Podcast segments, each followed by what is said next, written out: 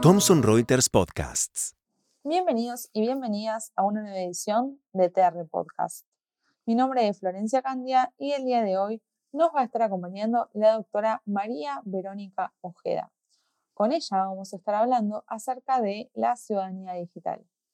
Ella es abogada integrante del Ministerio Público Tutelar del Poder Judicial de la Ciudad Autónoma de Buenos Aires, es maestranda en problemáticas sociales infanto-juveniles, diplomada en Derecho de Niños, Niñas y Adolescentes en la Universidad de Salamanca y está realizando un posgrado en Derechos de la Niñez y Medios de Comunicación del Instituto Interamericano del Niño, la Línea y Adolescentes en la OEA. Quédense en este podcast hasta el final. Como primera pregunta, Verónica, ¿nos puedes decir qué es la ciudadanía digital? Ciudadanía digital responsable estamos frente a un cambio paradigmático en materia de derechos que es promovido por la Convención de los Derechos del Niño y que debiera ser la guía de las políticas públicas y sociales que involucren a la infancia. Ahora bien, ¿qué es la ciudadanía digital? Para esto tenemos que ponernos en contexto y considerar que las TIC o tecnologías de la información y la comunicación en general y en Internet y las redes sociales en particular son actualmente las principales fuentes de información que existen, es decir, son el lugar donde mayor información personal se genera y se comparte. En este contexto, justamente, em, la ciudadanía digital se refiere principalmente a nuestras actitudes en los espacios digitales y al mismo tiempo a los derechos y obligaciones en el mundo virtual. Vale señalar que ciudadanía digital es un concepto que está en permanente construcción, habida cuenta la velocidad que tienen los cambios tecnológicos, eh, los nuevos dispositivos que van creando nuevas formas de comunicarse y conectarse con el mundo virtual. ¿Cómo podemos convivir en el espacio digital? Tenemos que ser conscientes que el espacio online ya no es más como los comienzos eh, que estaba separado de nuestra cotidianeidad y donde los límites con lo offline eran claros y definidos.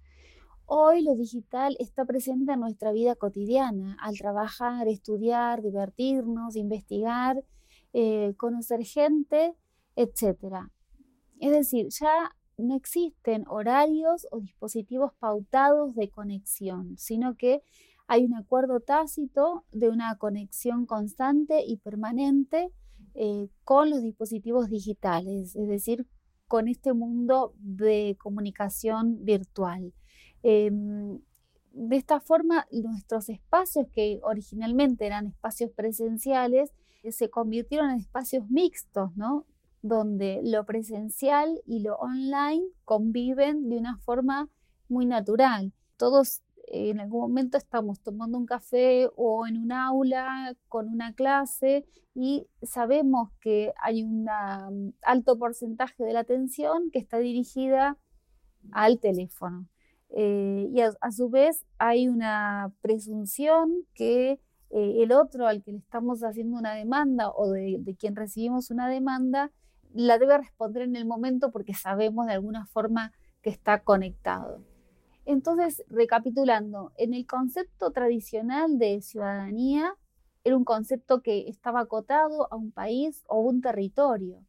Ahora, el espacio digital viene a quebrar este concepto y plantea otros interrogantes, ¿no? O sea, ¿cómo está delimitado el espacio online? ¿Tenemos derechos y obligaciones de comportamiento en la web? ¿Son los mismos que tenemos offline? Una de las principales características es que justamente la web no tiene un recorte geográfico, tiene límites, no tiene fronteras y tampoco hay, para hacer un paralelismo con el concepto tradicional de ciudadanía, no hay una constitución o un Estado que haga valer determinados derechos. Entonces, nos preguntamos cómo ejercemos esta convivencia virtual en el espacio que cada vez es más cambiante también. Para esto tenemos que apelar a las convenciones internacionales, en materia de derechos humanos y también en, en otras materias, pero que fundamentalmente eh, rigen lo que es el derecho internacional, que nosotros hemos adoptado a partir de la reforma de la Constitución en el año 94 y que para nosotros son derechos internacionales, pero que son operativos y de aplicación obligatoria en nuestro territorio.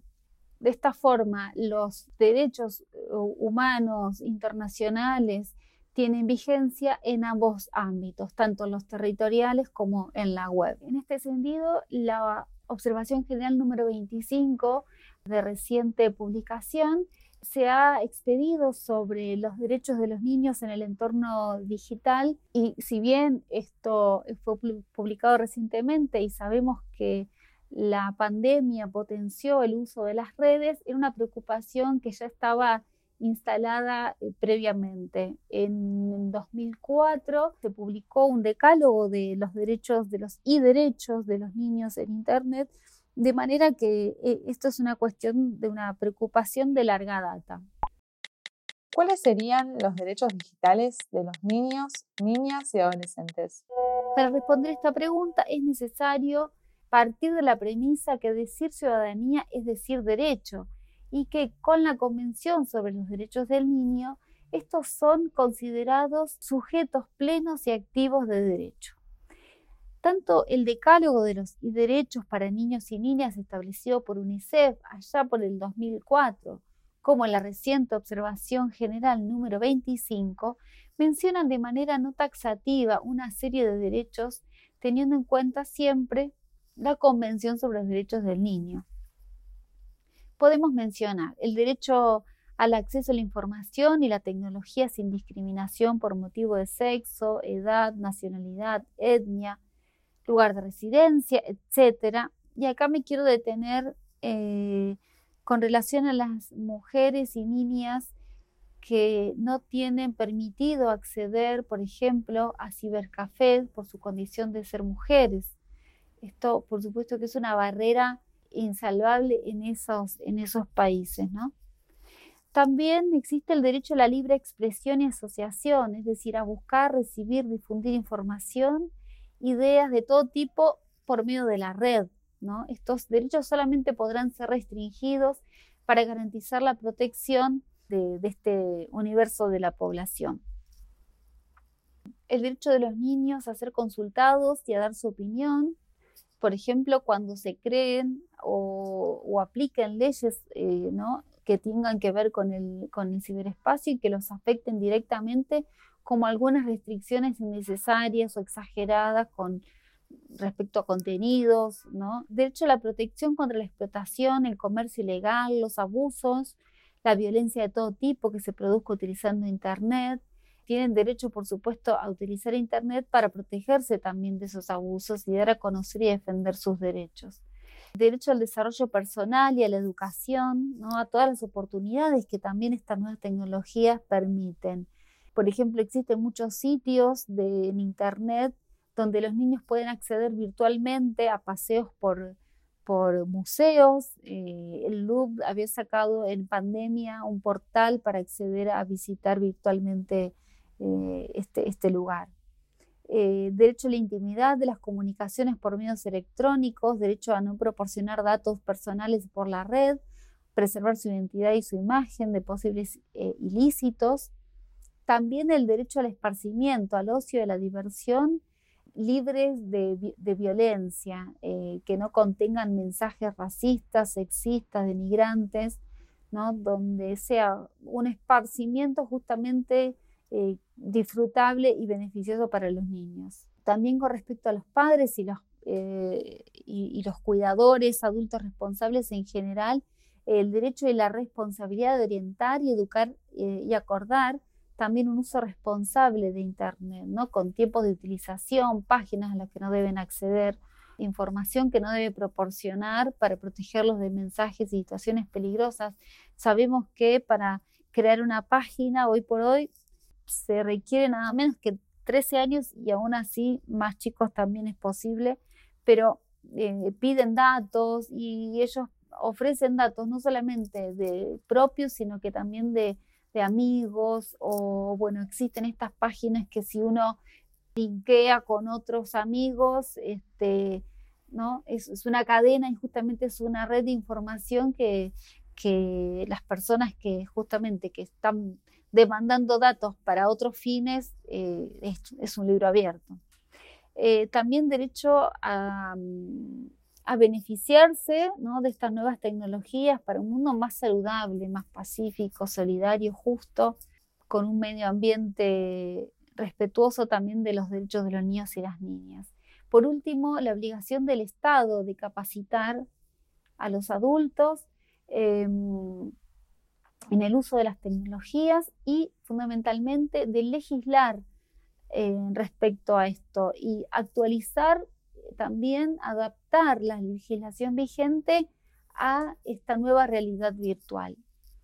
Em, entiendo que el espacio digital en este sentido es un desafío y un compromiso porque implica valorarlos como ciudadanos, como sujetos de derecho, con voz, decisión, capacidades, una visión donde se invita a incorporar las expectativas y necesidades de los niños y niñas, dándoles la posibilidad de ejercer justamente la ciudadanía, ¿no? participación y decisión, desarrollando progresivamente sus derechos económicos, sociales, culturales y todos los demás derechos que estén afectándolos o que sean directamente impactados por la realidad digital. También justamente implica considerar que la niñez no es un momento cuyo único valor es estar preparándose o estar esperando ¿no? para ser un adulto, sino que la infancia y la adolescencia tienen que ser eh, valorados como momentos y escenarios de la vida que también son válidos en sí mismos y que son el presente y que hoy les corresponde ejercer sus derechos y ser protegidos. Y finalmente, Verónica, ¿cuáles son las leyes que nos amparan? En nuestro país existen una serie de leyes que se ocupan de legislar sobre determinados temas específicos que suceden en Internet, como ser la Ley 26.388 de Ciberdelitos del año 2008, conocida como Ley de Delitos Informáticos, que modifica el Código Penal y agrega los delitos de distribución y tenencia de pornografía infantil por cualquier medio, eh, interceptar comunicaciones y sistemas informáticos, el acceso no autorizado a un sistema informático, la publicación de correspondencia o comunicaciones electrónicas privadas y el acceso a bancos de datos personales, entre otros.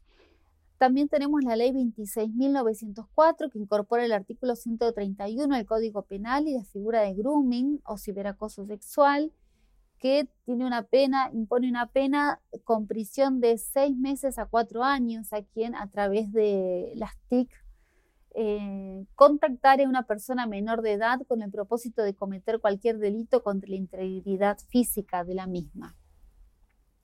También, por último, tenemos la ley 25.326 de protección de datos personales, que junto con el artículo 43 de la Constitución Nacional de Habeas Data, protege la información personal de cualquier tipo referida a personas físicas o de existencia ideal, determinadas o determinables, y explicita la confidencialidad del responsable del tratamiento de los mismos, incluyendo la protección de la privacidad e intimidad en Internet.